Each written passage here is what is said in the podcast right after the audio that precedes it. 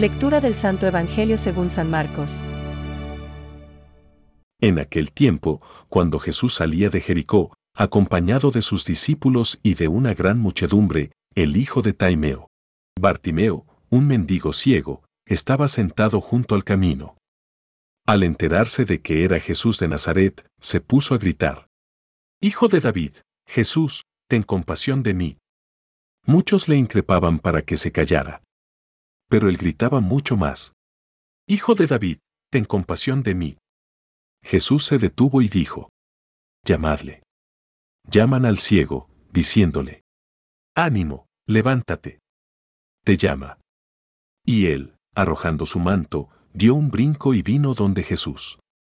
Jesús, dirigiéndose a él, le dijo. ¿Qué quieres que te haga? El ciego le dijo. Rabuní, que vea. Jesús le dijo. Vete, tu fe te ha salvado. Y al instante, recobró la vista y le seguía por el camino. Es palabra de Dios. Te alabamos, Señor. Reflexión.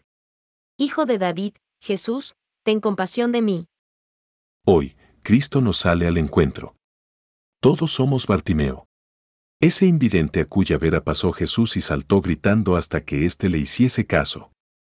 Quizás tengamos un nombre un poco más agraciado, pero nuestra humana flaqueza moral es semejante a la ceguera que sufría nuestro protagonista. Tampoco nosotros logramos ver que Cristo vive en nuestros hermanos y, así, los tratamos como los tratamos. Quizás no alcanzamos a ver en las injusticias sociales, en las estructuras de pecado, una llamada hiriente a nuestros ojos para un compromiso social. Tal vez no vislumbramos que hay más alegría en dar que en recibir, que nadie tiene mayor amor que el que da su vida por sus amigos. Vemos borroso lo que es nítido. Que los espejismos del mundo conducen a la frustración y que las paradojas del Evangelio, tras la dificultad, producen fruto, realización y vida.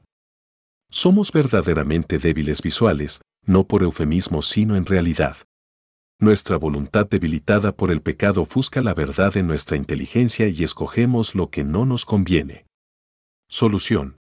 Gritarle, es decir, orar humildemente, Jesús, ten compasión de mí.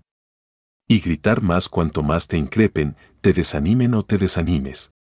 Muchos le increpaban para que se callara. Pero él gritaba mucho más. Gritar que es también pedir. Maestro, que vea. Solución.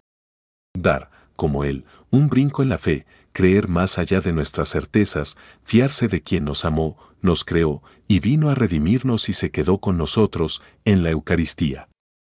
El Papa San Juan Pablo II nos lo decía con su vida. Sus largas horas de meditación, tantas que su secretario decía que oraba demasiado, nos dicen a las claras que el que ora cambia la historia. Pensamientos para el Evangelio de hoy. Todo lo que hizo en beneficio de los cuerpos no lo hizo para hacerlos inmortales, bien que al mismo cuerpo le habrá de dar en el fin una eterna salud. Quiso por medio de acciones visibles y temporales levantar la fe hacia las cosas que no se ven. San Agustín. La fe es un camino de iluminación. Parte de la humildad de reconocerse necesitados de salvación y llega al encuentro personal con Cristo, que llama a seguirlo por el sendero del amor. Benedicto XVI. La invocación. Jesús, Cristo, Hijo de Dios, Señor, ten piedad de nosotros, pecadores.